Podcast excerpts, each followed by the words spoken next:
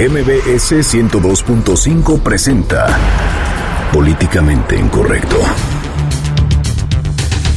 Beta el presidente Enrique Peña Nieto la ley 3 de 3 solicitará un periodo extraordinario al Congreso para modificaciones al Sistema Nacional Anticorrupción. Levanta sospechas que a 90 días de que concluya su mandato como gobernador de Quintana Roo, Roberto Borge haga nuevos nombramientos, como la del auditor superior, magistrados del Tribunal Superior de Justicia de la entidad, además de crear una Fiscalía General, lo que implicaría la desaparición de la Procuraduría de Justicia. En pocas palabras, quiere obtener un paquete de impunidad.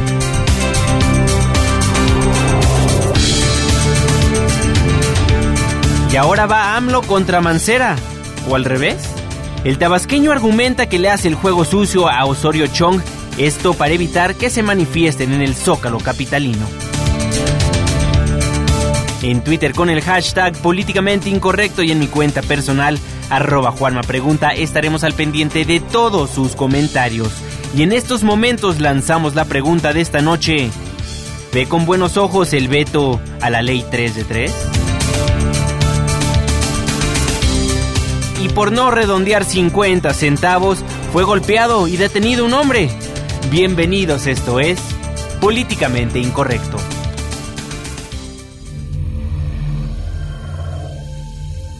Estás a punto de entrar a una zona de polémica y controversia. Una zona de discusiones álgidas y análisis mordaz.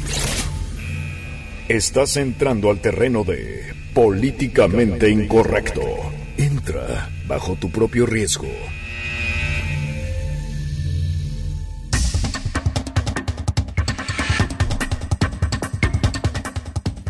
Muy buenas noches, le doy la más cordial bienvenida a este su espacio cuando son las 9 con 3 minutos.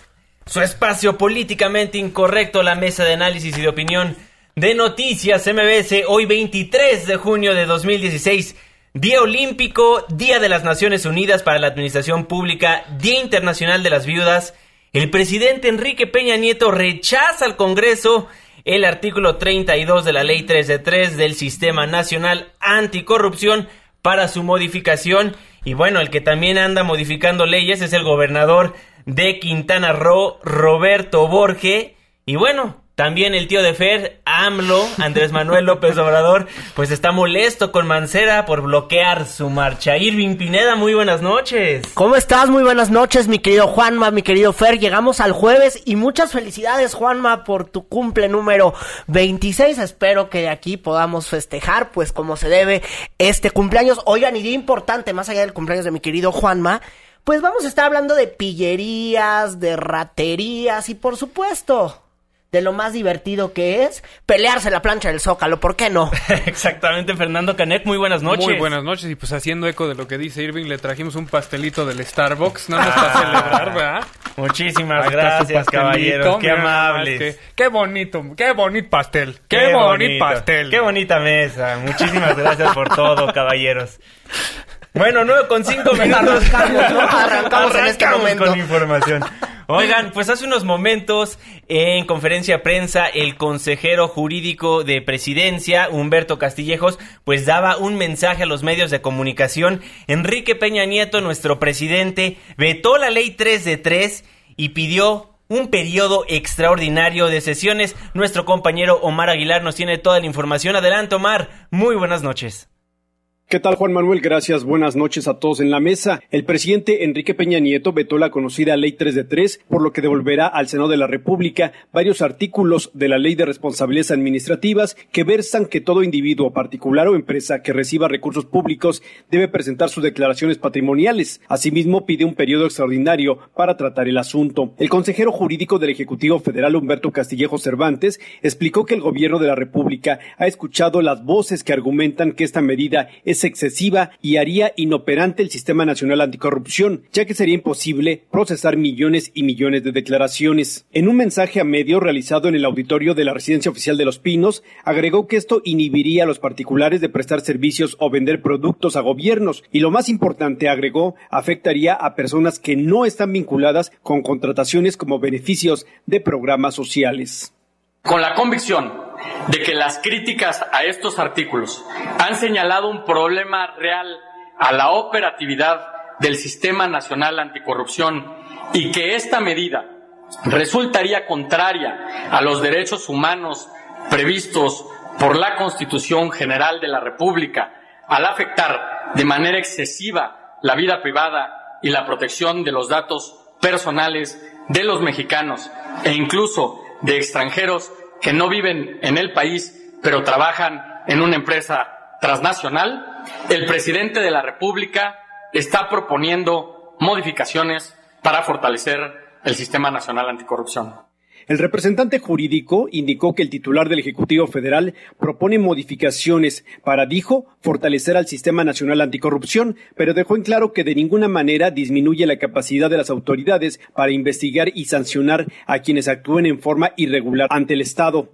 En ejercicio de su función como jefe de Estado, el presidente de la República está haciendo estas observaciones parciales para velar porque prevalezca la Constitución y prevalezcan los derechos humanos en el país. Castillejo Cervantes añadió que el gobierno de la República está convencido de que por ningún motivo se debe retrasar la vigencia del nuevo Sistema Nacional Anticorrupción. Por ello, señaló, el presidente de México solicitará al Congreso de la Unión que tenga un periodo extraordinario para desahogar este veto de la Ley 3 de 3. Juan Manuel, amigos, el reporte que tengo. Buenas noches. Muy buenas noches, Omar. Muchísimas gracias por la información.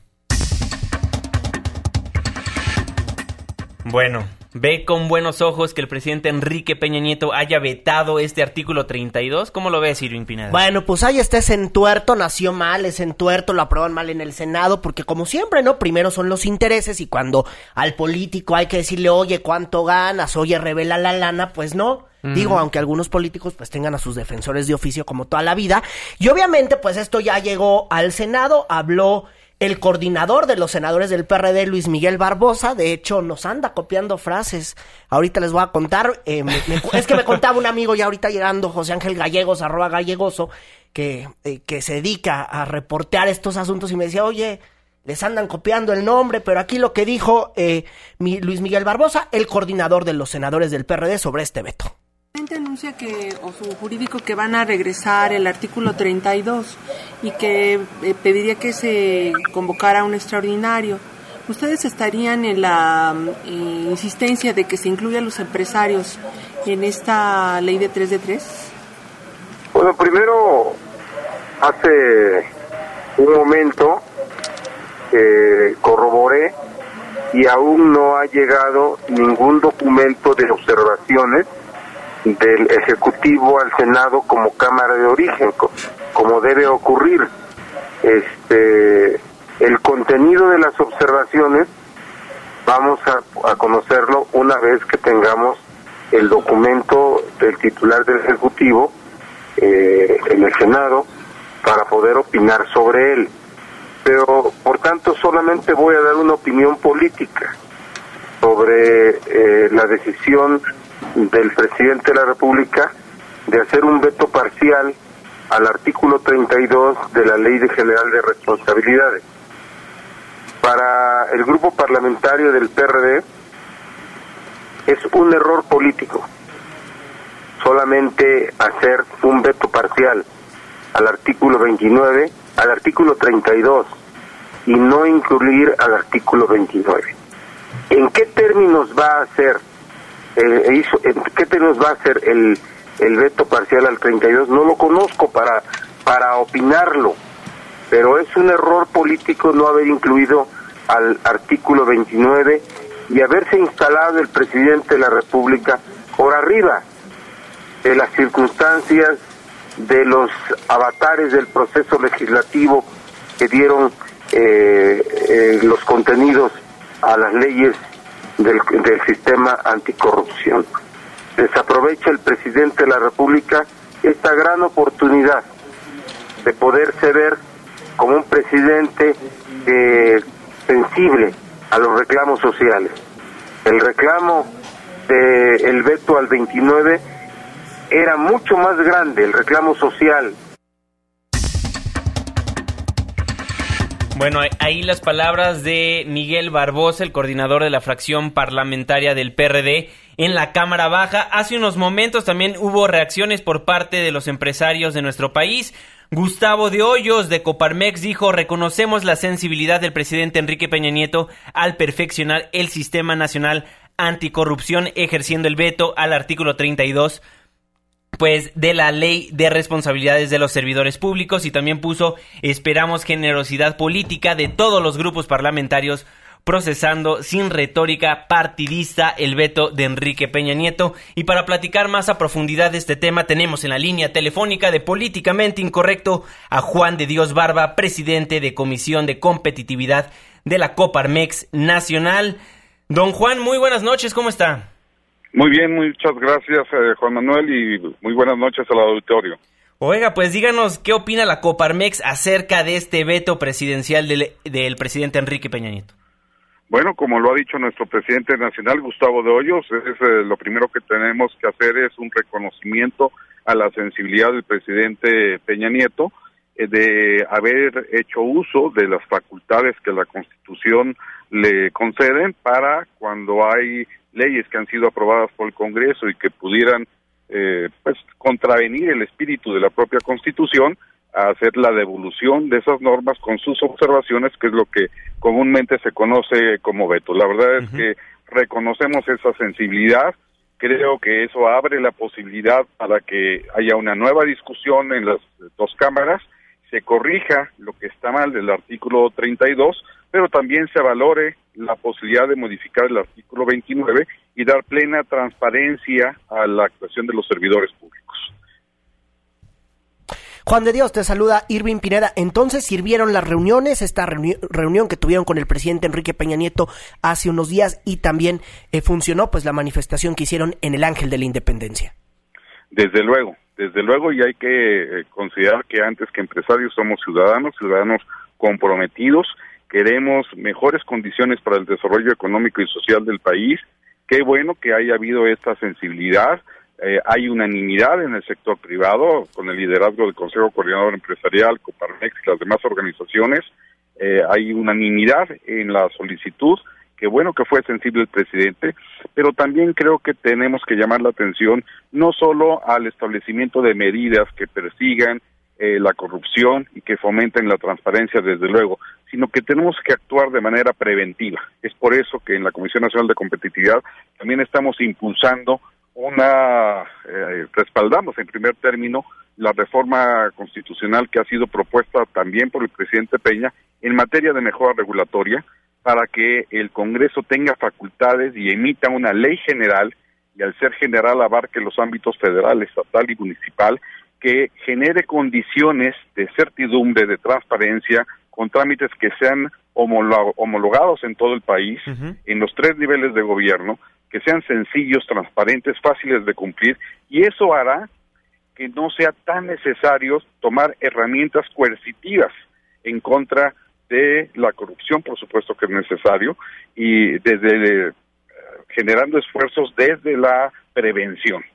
En este momento creo que es un uh, momento histórico del país, no se ha acostumbrado a que el presidente de la República ejerza este tipo de facultades, qué bueno que se haga, eh, señala eh, la vida activa de un proceso democrático en nuestro país con separación de poderes.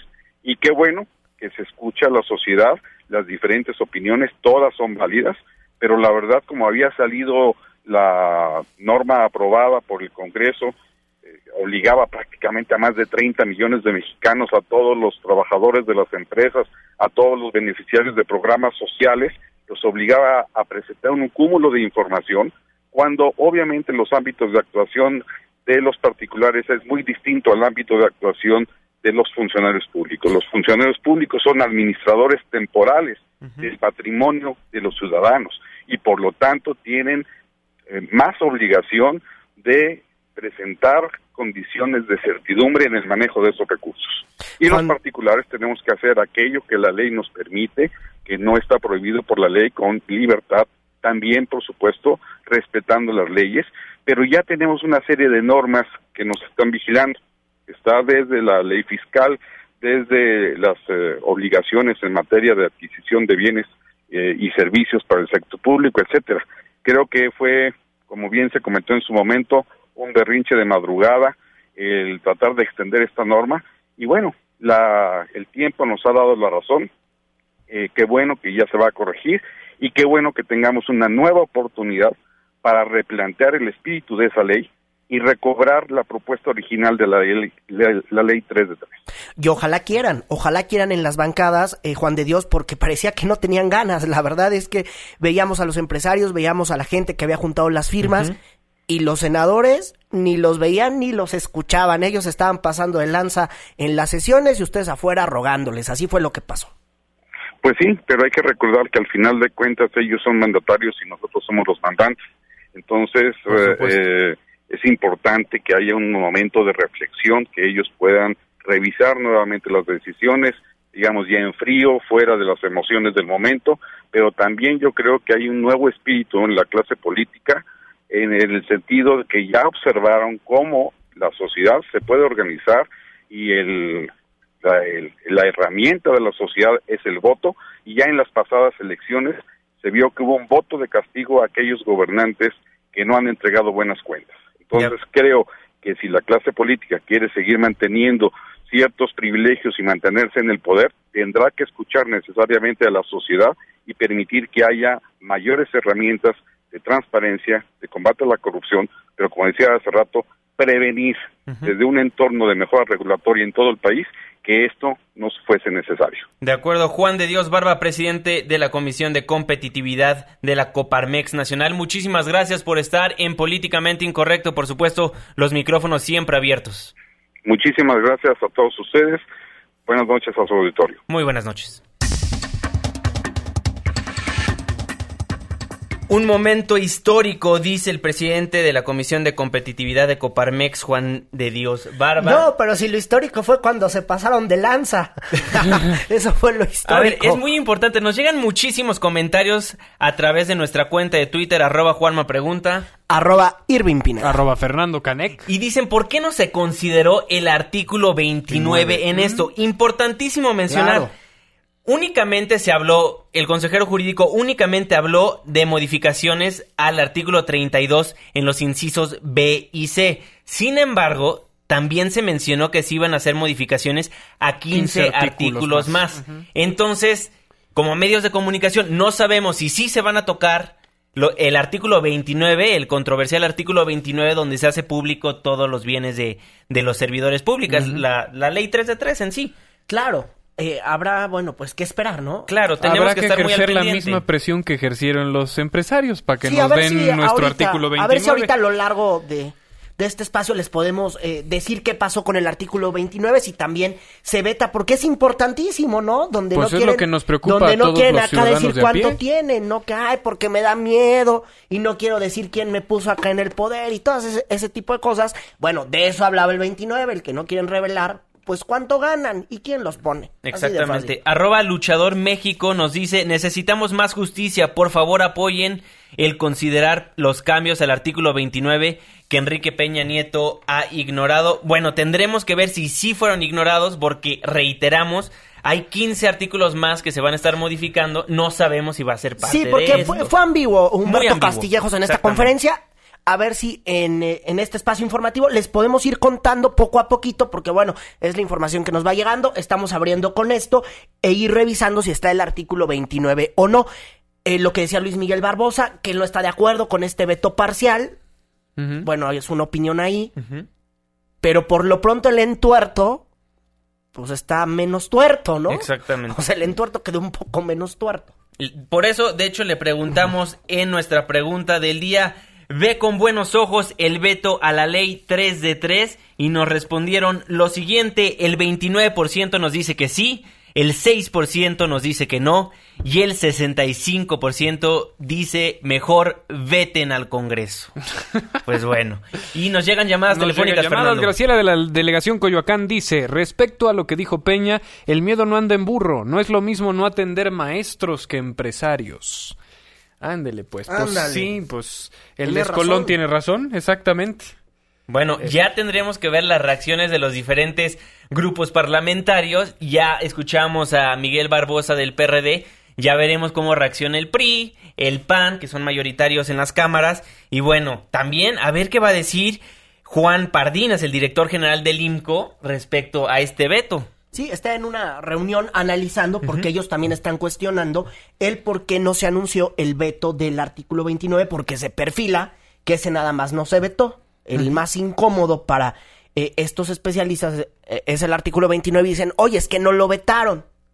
Entonces por eso es que no han salido a hablar, están también revisando el contenido, igual que acá estamos revisándolo. Por supuesto, nos dice Carlos Martínez en Twitter, el veto hace constar que fue puesto en ese lugar para proteger a los empresarios. Pues bueno, estaremos muy al pendiente de las reacciones a ver, de yo los aquí sí diferentes difiero, grupos. a ver, ¿por qué tienes que obligar al empresario cuando ya está muy obligado a muchas cosas a que tenga que revelar lo que ya habitualmente por ley reglamentaria revela? Y ahora lo subes a una ley. Bueno, pero- ¿Por qué lo hacen? Y a ver, ¿por qué el político y por qué el diputado y por qué ellos no lo quieren hacer? O sea, ¿por qué se obligan? ¿Por qué si se vengan con el empresario por andar proponiendo que ellos declaren lo que tienen, sus intereses? yo ahí dif- O sea, ¿por qué, ¿por qué el político en esta ley sí lo hizo? Con los empresarios, porque dijeron, a ver, bueno, todos coludos y todos rabones, vamos los empresarios y vamos los diputados. Ah, no, a Ah. ella no les gustó. Ah, pues mira. Es que mira, en lo que difiero es que todo esto está orquestado en una función de transparencia y que se transparente toda interacción entre eh, funcionarios públicos y los bienes que tienen eh, y además los empresarios que tengan interacción con la, eh, pues funcionarios públicos, dependencias de gobierno. O sea, creo que en una función de transparentar y evitar la corrupción es fundamental, pero como bien dices, o todos coludos o todos rabones. Si unos quedan fuera, pues es una medida injusta porque los primeros que tienen que poner el ejemplo son los funcionarios Por públicos. supuesto, estoy totalmente de acuerdo. Pero bueno, también como dice Irving, cualquier persona, ahorita como está, cualquier persona que recibe recursos públicos va a tener que presentar su ley 3 de 3. Inclusive nosotros como comunicadores, porque pues eh, este hay patrocinios de, de gobierno federal, etcétera, etcétera. Pues bueno, también nosotros tendríamos que presentar. Alguien que recibe este dinero de Prospera o de cualquier programa social, también lo tendría que presentar. Sí, claro, y en este Becarios del CONACIT también lo tendrían que presentar. Sí, menos Entonces, el diputado. está medio mal hecha. Menos el senador. Ah, menos el funcionario. No, hombre, pues para esas cosas, ese es el entuerto. Claro. ese es el entuerto que tienen que cambiar. Bueno, acuérdense. Porque si van a estar protegiendo sus intereses, mucho gusto, mejor no hagan nada y dejen las cosas como están. Es- está mejor que sea general la cosa y en el más amplio espectro, porque acuérdense que la corrupción la hacemos todos. Claro. Entonces, entre más limpiecitos andemos todos, mejor vamos a poder checar que nadie tenga cola que le pisen. Porque luego clausuran predios por esas cosas. ¿verdad? Claro, pues sí. Qué bárbaro. Regresando al tema de ayer, claro, Pues siempre. es que yo voy a meter life. mi cuchara, Chihuahua, hasta que se haga algo al respecto. Bueno, pero por lo pronto, por si nos acaba de sintonizar, el presidente Enrique Peña Nieto vetó la ley 3 de 3, pidió un periodo extraordinario de sesiones para su análisis y dijo que propone modificar 32 incis, trein- el artículo 32 incisos B y C, así como 15 artículos más. Todavía no sabemos si esto de dentro de estos 15 artículos está el 29. El artículo 29 que ha sido el más controversial, que ha sido el que los medios de comunicación y ustedes en la opinión pública y los ciudadanos en general, pues han estado muy al pendiente de este, porque es el que requiere que hagan público las declaraciones patrimoniales de intereses y la fiscal. Fiscal. Exactamente. Bueno, 9 con 25 minutos, vamos un breve corte comercial, pero no se vaya porque al regresar le vamos a contar de cómo está modificando las leyes el gobernador de Quintana Roo, Roberto Borge, pues para acomodarlo, ¿no? Pues para seguir siendo abusivo. El paquete impunidad, así le llaman. Una pausa, regresamos.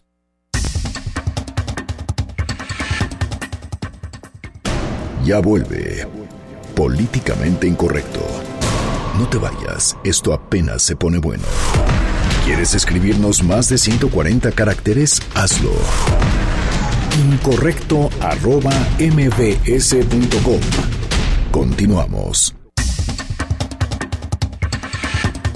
9 con 28 minutos, estamos de vuelta en su programa Políticamente Incorrecto, la mesa de análisis y de opinión de Noticias MBS. Muchísimas gracias por sintonizar el 102.5 de su frecuencia modulada y por supuesto un fuerte abrazo a todas aquellas personas que nos hacen el favor de vernos y escucharnos a través de nuestra página de internet noticiasmbs.com transmitiendo 100% en vivo desde nuestros estudios en Mariano Escobedo 532 pues le comentábamos antes del corte, ya casi a 90 días de que concluya el mandato como gobernador de, de Quintana Roo, Roberto Borge, Borge, disculpe, pues decide hacer unos paquetes ahí en el Congreso, pues para que se quede impune todo lo que ha hecho.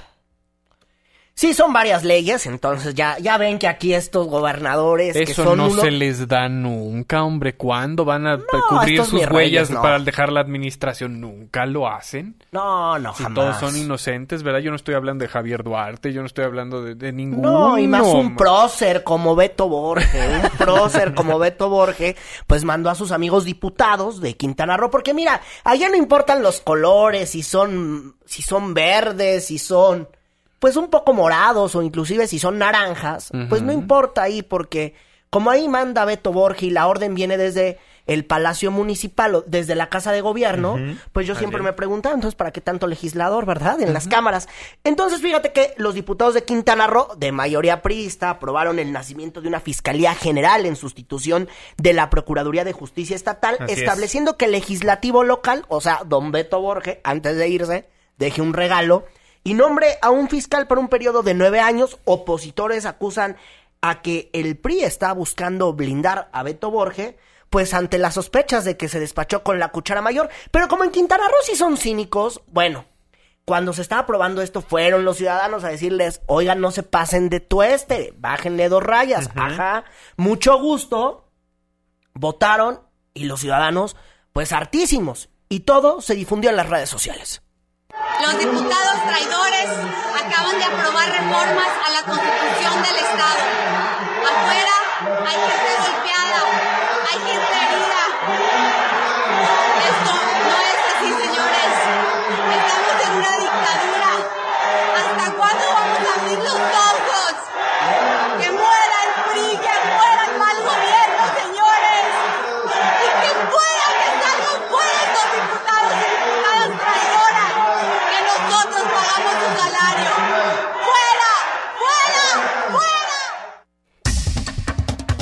Mal no escuché, estaban cantando la capital de, Quintana Roo, ¿no? Se escuchaba a lo lejos, ¡Chetumal! ¡Chetumal! Que muere el mal gobierno, pues obviamente los ciudadanos ya muy enojados fueron, hicieron disturbios en diferentes lugares de Quintana Roo. Obviamente hubo un revoltijo ahí, pues porque obviamente mucha gente se queja de que van a, que Roberto Borge, el actual gobernador, pues va a nombrar a un fiscal transeccional, pues a su modo, ¿no? Para que obviamente este cubra sus espaldas. Sí, claro que sí. Y mañana viernes se perfila el nombramiento de un fiscal a modo, de un auditor superior del Estado también a modo, y también que se apruebe un dato importante, y hay que hacerlo aquí paréntesis, el endeudamiento del municipio de Solidaridad, que es el municipio más endeudado o uno de los municipios más endeudados del país. Dicen los que saben que este es el estado más endeudado. Y entonces, ahora, pues, a poner, a, a endeudarlo más. Sí, la iniciativa fue para reestructurar y contratar nueve- nuevos créditos deuda. por mil treinta millones de pesos para ese municipio. Sí, y los diputados allá, como les vale gorro, pues se siguen pasando de tueste. Eso es lo que pasa, porque nadie les pone un alto. Pregunta para mi acervo cultural. A ver. ¿Un gobernador transeccional es el que se cambia de partido a cada rato? Ese es el... Pues mira, hay varios, hay varios, hay varios que, que pudiesen eh, Caber en hacerlo esa así, ¿eh? descripción, en, ese- en esa definición. Bueno, por lo pronto ya hubo reacción por parte de los partidos políticos. La dirigencia nacional del PRD exigió actuar contra el gobernador del estado de Quintana Roo. Natalia Estrada nos tiene toda la información. Adelante, Natalia. Muy buenas noches. Gracias, un saludo para ustedes y también para el auditorio. La dirigencia nacional del PRD exigió actuar contra el gobernador del estado de Quintana Roo, Roberto Borge, luego de que las manifestaciones a las afueras del Congreso Estatal contra los nombramientos del auditor superior y de magistrados del Tribunal Superior de Justicia en la entidad fueran reprimidas. La secretaria general del Sol Azteca, Beatriz Mujica, pidió que el gobernador no concluya los 90 días que le restan de su mandato, tras señalar que solo han provocado el encono y la polarización social en la entidad. Escuchemos. Y lo que estamos exigiendo a la Secretaría de Gobernación es que hable con el gobernador Borges para que pare la violencia que ha ejercido contra los ciudadanos que se han manifestado pacíficamente. Esto es muy importante porque no solamente está esa sesión, sino simultáneamente hay sesiones de los cabildos que están aprobando en obscurito estas leyes y hay gente que ha ido a los ayuntamientos y que también ha sido agredida. Por eso esta, en esta conferencia hacemos ese llamado al gobernador Borges a parar la violencia contra los ciudadanos y ciudadanas del estado de Quintana Roo. Por otro lado, el presidente nacional del Sol Azteca, Agustín Basabe, advirtió que el gobernador saliente pretende ponerse un chaleco antibalas previo a concluir su mandato imponiendo el nombramiento del auditor y de magistrados del Tribunal Superior de Justicia ante la inconformidad de la población. Borge se quiere poner un chaleco antibalas y le quiere poner a Carlos Joaquín una camisa de fuerza. Digámoslo así en una frase. Y es que los diputados electos Emiliano Ramos, Laura Beristain, José Esquivel y el presidente del Comité Ejecutivo Estatal del PRD en Quintana Roo, Carlos Montalbán, coincidieron en que Borge pretende dejar un gobierno dinamitado y que el gobernador electo Carlos Joaquín González inicie su administración con un Estado incendiado. Refirieron que una de las reformas impulsadas por Borge es incrementar la deuda del municipio de Solidaridad en 1.030 millones de pesos, así como dejar establecidos los porcentajes de presupuesto que le corresponderán a las nuevas dependencias que se han creado. Hasta aquí la información que les tengo. Buenas noches. Muy buenas noches, Natalia. Muchísimas gracias por la información.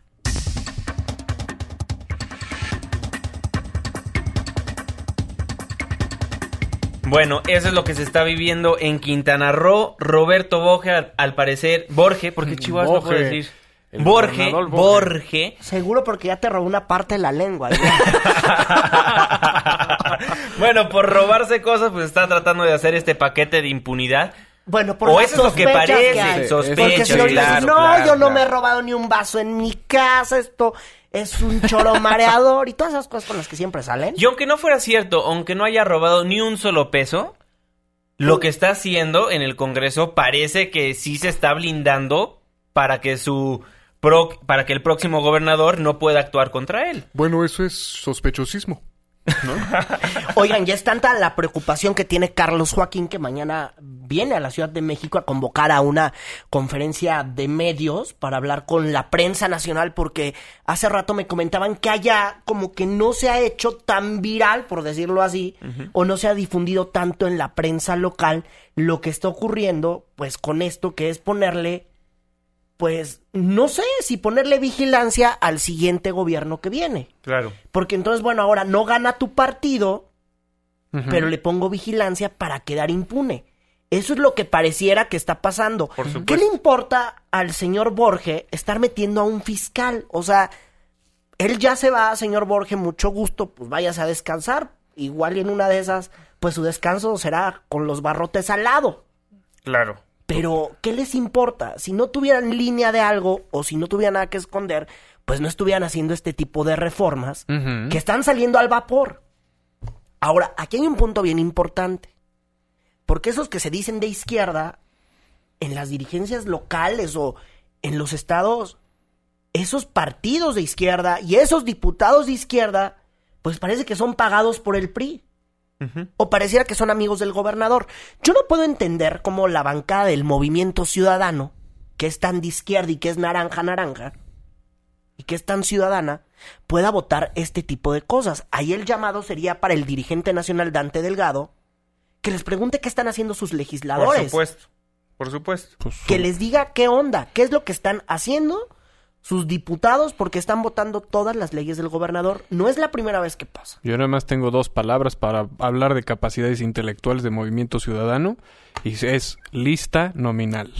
Punto.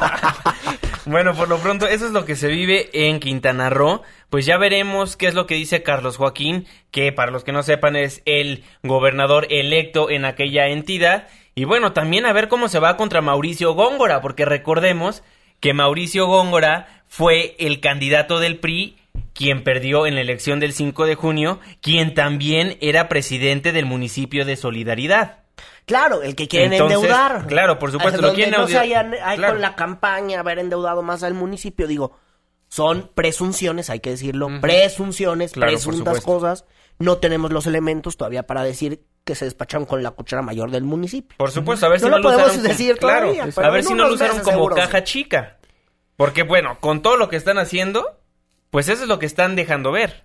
Sí, y más que eso, es que Quintana Roo, de un municipio donde sale mucha lana, la gente sigue viviendo en la pobreza. La gente sigue siendo pobre. Pues porque sus gobernadores nada más no ayudan. Por eso la gente está enchilada, por eso la gente está en las calles protestando. Por eso es ese malestar que tienen los ciudadanos y que se ha visto reflejado en muchísimos estados. Quintana Roo es el caso, Chihuahua es el caso y donde el gobernador se despacha con la cuchara mayor y uno sigue siendo pobre, pues te molesta, perdón señores Pues, gobernadores, obviamente. pues aprendan a robar bien y aprendan que si van a robar, Aprendan a robar. pues atiendan bien a su pueblo, ¿no? No, aprendan a robar bien. Si van a aprender que lo hagan bien, porque eso de que tienes al pueblo pobre y yo soy el y yo vivo en el mi reinato, porque todos estos gobernadores que de nueva generación, pues salieron más mis reyes que los pasados. Pues es que son de la vieja. nueva generación, pero hijos de los de la vieja. Por eso eh, está bien lo del mi reinato. Pues. Qué bárbaro. Bueno, por lo pronto, mañana se prevé la elección del titular y suplente de la Auditoría Superior del Estado, así como de dos magistrados numerarios y uno supernumerario del Tribunal Superior de Justicia del Estado, además del fiscal general del Estado. Ya veremos aquí en Políticamente Incorrecto y en los demás espacios informativos de Noticias MBS qué es lo que va a pasar con aquella entidad, porque yo me estoy tratando de poner del lado del gobernador Ay, para ya tratar de, de, de pensar por qué no, mandaría esto. No, ya vámonos al ¿Por qué mandaría esto? Pues no sé. ¿Por qué lo mandó? Porque Para se está blindarse. protegiendo. Claro, Pues por sí. supuesto. Pero sí, sí tuvo las agallas el gobernador Roberto Borge para mandar un comunicado y condenar, condenar los hechos violentos perpetrados contra uno de los poderes de nuestro estado, en el que recae la honorosa responsabilidad de legislar y hacer las leyes y reglamentos que nos rigen y garantizan el desarrollo armónico de la sociedad. Si usted nos está, si, si usted nos está viendo este en la cámara de, de, de- de la web directamente, De la web. va a poder ver que el pastel parece de chocolate, pero es de chayote. Ah, qué pasado, Fernando Canek. Pues bueno, eso es lo que está pasando en el estado de Quintana Roo. Aquí le reitero y en los demás espacios informativos de Noticias MBS, pues estaremos muy al pendiente de lo que vaya a pasar mañana en aquella entidad. Vámonos un corte comercial, pero no se vaya porque al regresar vamos a platicar del tío Andy, el tío Andrés Manuel López Obrador, porque ahora se puso a pelear con Miguel Ángel Mancera porque Miguel Ángel Mancera no lo está dejando hacer su marcha en paz, Chihuahua. 9 con 41 minutos. Una pausa. Regresamos.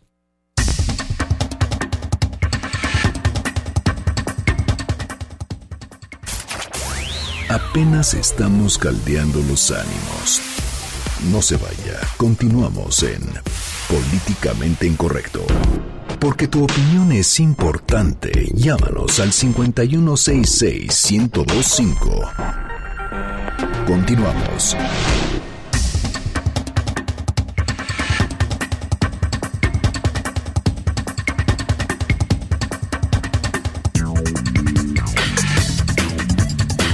Nueve con 45 minutos, estamos de vuelta en su programa Políticamente Incorrecto, la mesa de análisis y de opinión de Noticias MBS. Muchísimas gracias por seguir sintonizándonos a través del 102.5 de su frecuencia modulada.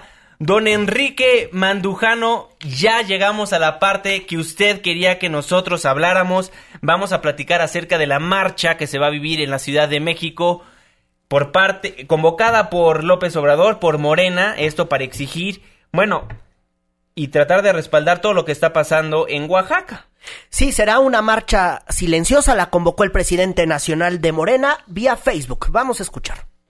Le voy a pedir a la secretaria de Morena, a Jacob Poleski, que busque hablar con el jefe de gobierno para saber, eh, en definitiva, si se nos va a garantizar el derecho constitucional de manifestarnos y de estar en el zócalo en forma pacífica o no, para ya también saber de qué se trata. Y eso no era lo más fuerte de este mensaje. El tío, el tío de Fernando Canek habló de Miguel Ángel Mancera, porque hay que decirlo, pues Miguel Ángel Mancera, el jefe de gobierno de la Ciudad de México, pues es el que da los permisos para ver si uno puede ir de la marcha de reforma al Zócalo capitalino. Al gobierno capitalino le corresponde, pues ahora sí que dar el permiso de usar la plancha del Zócalo. Y aquí lo que dijo.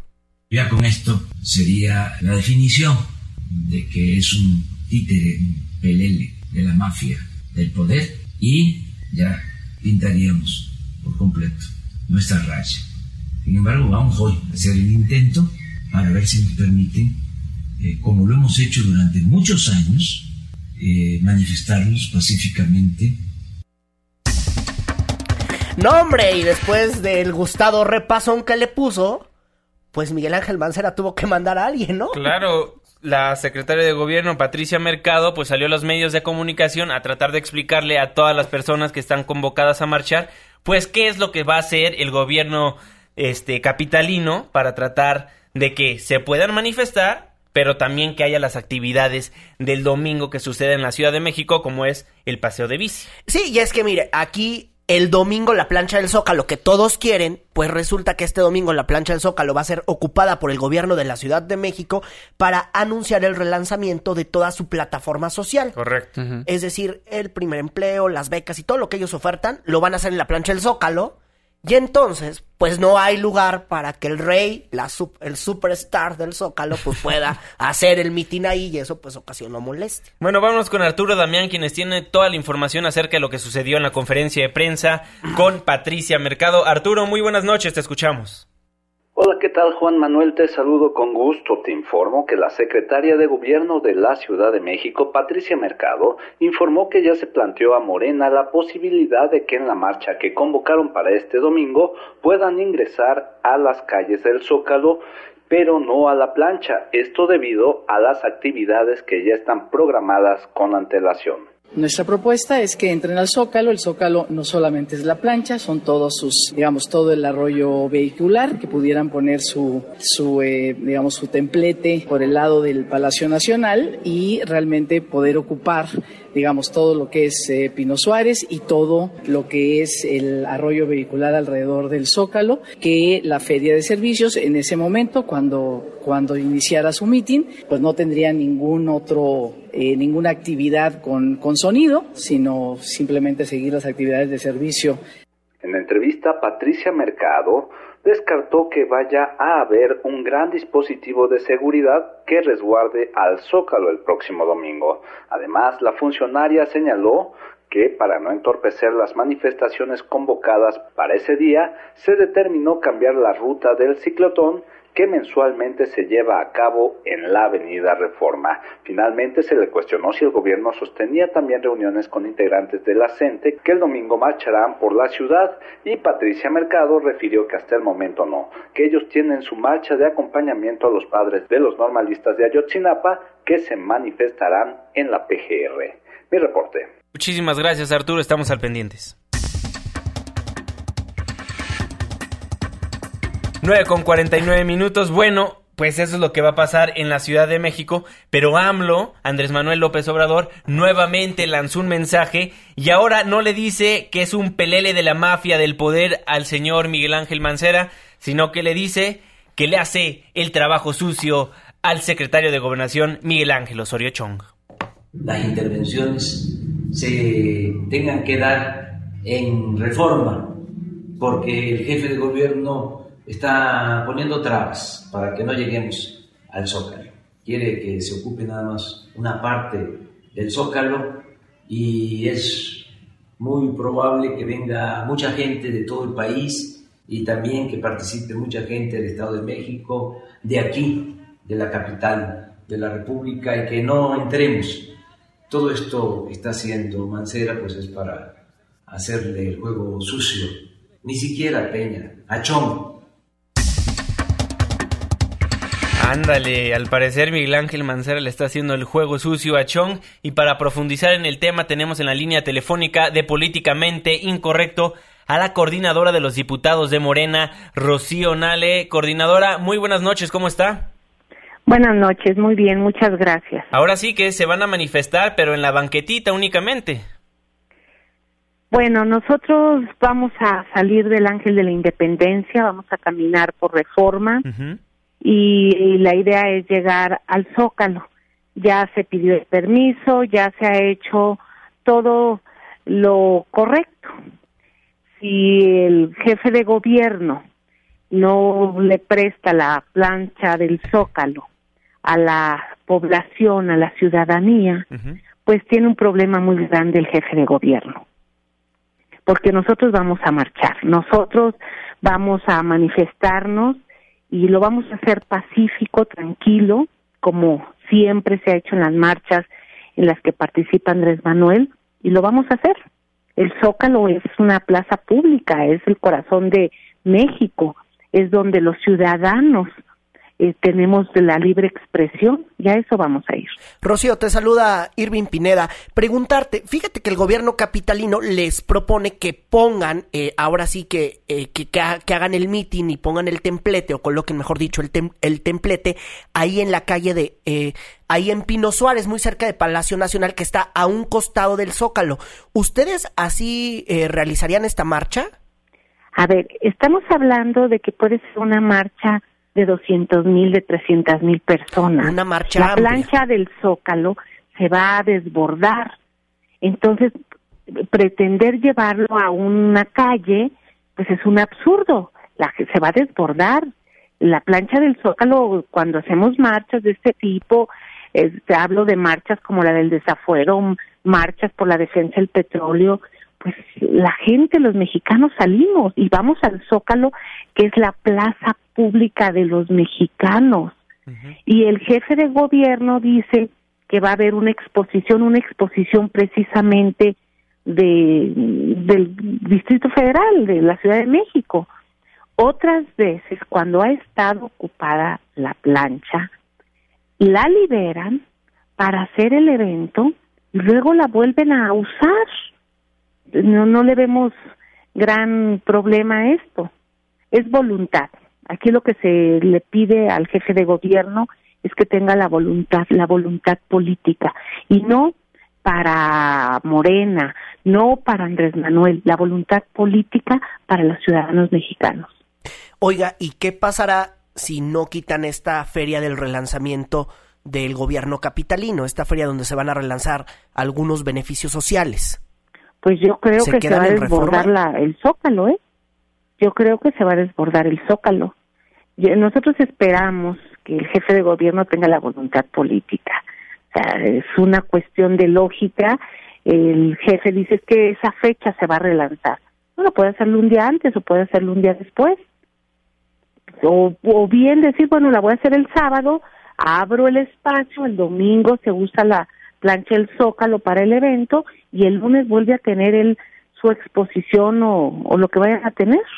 Sí, diputado, ¿qué decirle a los ciudadanos que tal vez no van a asistir a la marcha y que sí les afecta que ustedes estén marchando del Ángel al Zócalo? Bueno, los domingos el, reform, la, el Paseo de la Reforma está cerrado. Siempre está cerrado el Paseo de la Reforma porque lo utilizan los ciclistas, porque es un, un día familiar y entonces ahorita pues va a ser igual, va a estar cerrado, vamos a caminar, no les va a afectar como si no fuera otro domingo, ¿no? Va a ser una marcha silenciosa, tengo entendido. Así es. Oiga, y lo van a y van a estar ahí presentes los líderes de la CENTE, eh, familiares de los desaparecidos de Ayotzinapa o quién se planifica que esté ese no, domingo No, no sabemos. Mira, nosotros estamos estamos haciendo la convocatoria. La hicimos antes de que se dieran, la convocamos antes de que se dieran los hechos lamentables que ocurrieron el domingo en Oaxaca. Esto ya lo habíamos decidido en apoyo al magisterio, al magisterio, a los maestros y a la educación de este país. No a la CENTE ni al CENTE, no, no, no, al magisterio. A todo, no nada más existe la CENTE o el CENTE, por ejemplo, en Veracruz está el Movimiento Popular Veracruzano de Maestros y en Zacatecas y en otras en otros estados hay otras organizaciones de maestros hay una reforma educativa que tienen un año, dos años los maestros diciendo que no les gusta, haciendo propuestas, que hay un gobierno cerrado, hay un gobierno sordo. Hoy, por ejemplo, yo me entero pues que el presidente Peña va a vetar la ley de responsabilidad, ley general de responsabilidades administrativas por el asunto de la 3 de 3. Qué bueno, precisamente por el artículo 29 y 32, artículos que Morena se reservó en el debate en la Cámara. Fuimos los únicos, subimos a tribuna, les explicamos y el PRI no lo aprobó, no aprobó nuestras reservas. De acuerdo. Pues coordinadora, Hoy por sí lo... lo hacen. Bueno, pues es igual. La, la de educación, pues también la puede vetar y puede corregir, pero para eso también se requiere voluntad política, voluntad que no la ha tenido este gobierno porque ha mostrado una cerrazón, ha mostrado un autoritarismo, oídos sordos. Entonces, por eso está el país como está. Coordinadora, entonces por lo pronto, regresando a la marcha, porque ya cambiamos el tema un poquito. Así es. 200 mil mil personas van a estar en el Zócalo Capitalina o es lo que se estima. Puede ser 200 mil, pueden ser más, pueden ser menos. De acuerdo. Por lo general al Zócalo, cuando tú llegas al Zócalo puedes tener 80 mil, 90 mil personas y el Zócalo está muy lleno. Ujú. Nosotros si estimamos 200 mil, 100 mil, o sea, no sé cuánta gente llegue, pues automáticamente vamos a llegar al Zócalo. Esto va a ser rebasado, se va a desbordar y no porque el jefe de gobierno diga que tiene ahí unas carpas o unos stands, pues este ya los mexicanos no podemos entrar. De acuerdo. es Bueno, pues... voluntad, voluntad política. Morena ha estado tocando puertas. La secretaria Jacob Polensky estuvo eh, con el jefe de gobierno o con el personal que autorizó. Este les dijo, oye, pues pueden utilizar una callecita a un lado o la calle a un lado, pero va a haber mucha gente. Claro. Si va a haber mucha gente, pues es insuficiente una calle. Es voluntad, voluntad política y esperemos que al final de cuentas se pueda hacer la marcha, la vamos a hacer pacífica, la vamos a hacer para bien. Eh, por lo general las marchas en este país, desde que hacemos, lo hacemos desde la izquierda, son marchas pacíficas donde el ciudadano tiene un espacio en que le dice al, al gobierno no nos gusta, no está bien, no nos parece. Ojalá que el gobierno escuchara ello. De acuerdo, coordinadora, muchísimas gracias por tomarnos la comunicación aquí en Políticamente Incorrecto. Buenas noches. Buenas noches, hasta luego. Bueno, ahí las palabras de la coordinadora de los diputados de Morena, Rocío Nale. Ahí nos cambió el tema un poquito, pues ya Bueno, que pero presente sus su iniciativas. opinión, claro. ¿no? Que, que presente sus iniciativas y bueno, ya después platicamos acerca de la marcha. 200 mil personas esperan que lleguen al Zócalo Capitalino, sí o sí. Irving Pineda, muy buenas noches. Muy buenas noches a todos, feliz cumple, mi querido Juanma. Muchísimas Sí. gracias, Fernando Canek, muy buenas noches. Muy buenas noches, mi querido Juanma. Y no nos podemos despedir de este programa sin que nuestro querido Pedro Infante le rinda un sonoro... No, no es, no es Pedro Infante. Ah, ese- ah, bueno, pues Es que está todavía muchacho, entonces va Está con todavía chavito. Se las mandamos con cepillín y con mucho cariño al señor Juanma Pregunta, Juan Manuel Jiménez. Ah, qué amables, muchas gracias. mañana en que vengo a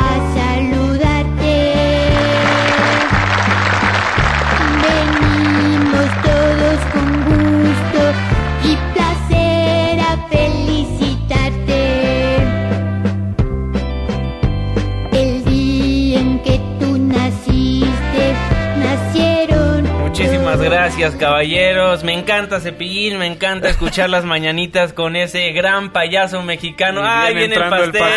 el pastel. Ah, muchísimas Se gracias. los compartimos por la webcam. Muchas gracias por sintonizarnos esta noche de parte de todo el equipo de Políticamente Incorrecto. Nos despedimos hoy a nombre de Juan Manuel Jiménez porque lo vamos a hacer tragarse su pastel. el señor Irving Pineda. Muy buenas noches a todos, hasta mañana a las 9 de la noche. Muy buenas noches a nombre de todos los que formamos Políticamente Incorrecto. Muchísimas gracias por todos sus comentarios en Twitter y a través del 5166-1025. Se despide de ustedes su servidor y amigo Juan Manuel Jiménez. Muy buenas noches.